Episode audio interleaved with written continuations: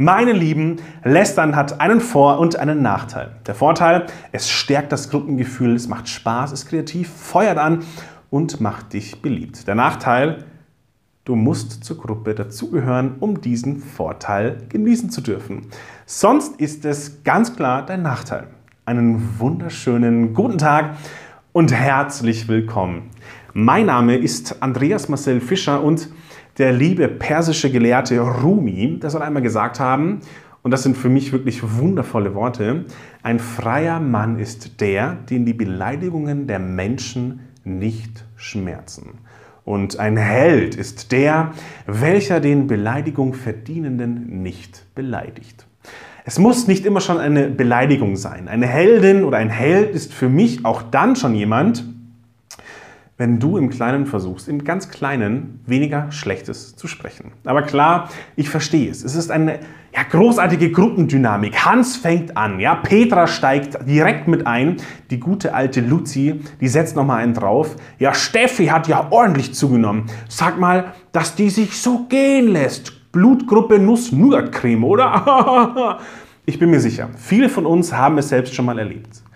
Die Gruppe heizt an, wir lassen uns von dieser Glut anstecken und schon haben wir das Feuer der Lästerei entfacht. Wir sind eins, wir gehören dazu. Der Duden würde sagen, Lästern ist, sich über jemanden spöttisch oder ein wenig boshaft zu äußern. Ich will das so ein bisschen anders ausdrücken.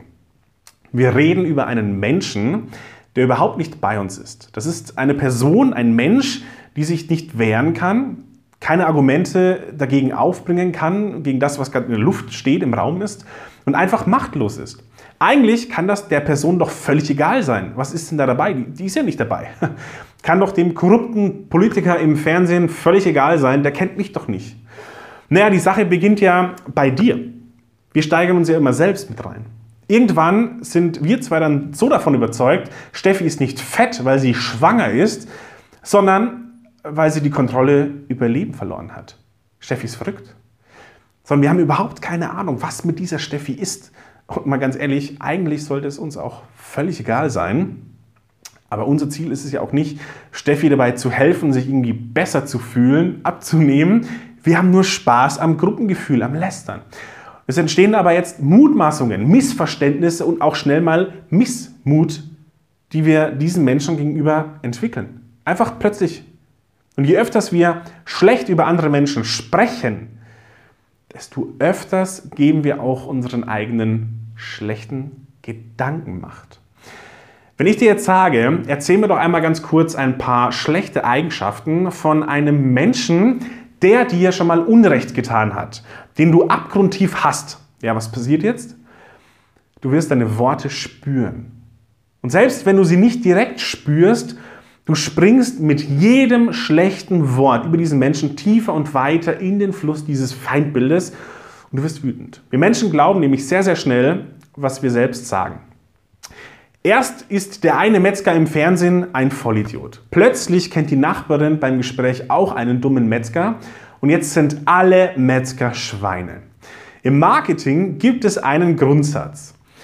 Wenn du Menschen auf deine Seite bringen willst oder für dein Produkt begeistern möchtest, dann merk dir diesen einen Satz. Menschen brauchen einen gemeinsamen Feind. Warum? Wir sind gerne gemeinsam gegen etwas. Gegen einen gemeinsamen Feind, da stachelt man sich an, da fühlt man sich stark. Wir sind gegen den Klimawandel. Der Klimawandel muss bekämpft werden. Und Mutter Teresa soll einmal gesagt haben, ladet mich bitte nie zu einer Antikriegsdemo ein, sondern wenn zu einer Friedensdemo. Also nicht gegen, sondern für.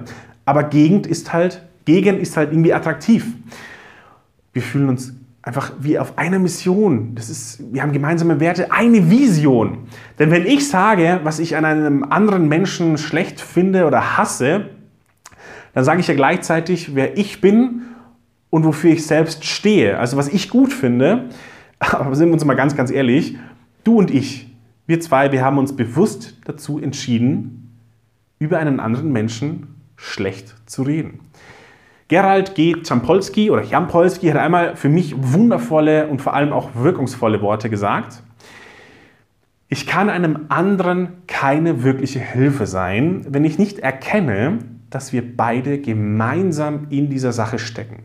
Dass all unsere Unterschiede oberflächlich und bedeutungslos sind und dass nur die unzähligen Punkte, in denen wir uns wirklich gleich sind, überhaupt Bedeutung haben. Lass uns doch einfach mal versuchen, jeden Tag ein kleines bisschen mehr damit aufzuhören, Schlechtes über andere Menschen zu sprechen. Lass uns vielmehr mit anderen Menschen sprechen. Immer, wenn wir uns auf das Schlechte konzentrieren, konzentrieren wir uns auch mental nur auf das Schlechte. Und ich weiß aus eigener Erfahrung, es ist nicht immer einfach. Ich muss mich selbst auch immer wieder ja, Maßregeln daran erinnern, aber jedes Mal, wenn du dich einmal dagegen entscheidest, dann entscheidest du dich. Du hast bewusst eine Entscheidung getroffen. Eine Entscheidung für das Miteinander. Eine Entscheidung für die Freude am Reden. Wie denkst denn du über das schlechte Reden? Schreib es mir sehr gerne in die Kommentare. Dir hat gefallen, was du gerade gehört und gesehen hast, dann, dann zeig mir doch dein bezauberndes Lächeln mit einer positiven Bewertung. Klick am besten auf Gefällt mir und gib mir deinen schönsten Daumen nach oben. Und wenn du jetzt auch noch Lust dazu hast, ab sofort, du und ich gemeinsam mehr Freude am Reden zu haben, dann folge mir und abonniere jetzt auch noch sehr gerne diesen Kanal. Ich freue mich schon von Herzen darauf, dich auch beim nächsten Mal hier wieder begrüßen zu dürfen. Hab unendlich viel Freude am Reden. Dein Andreas.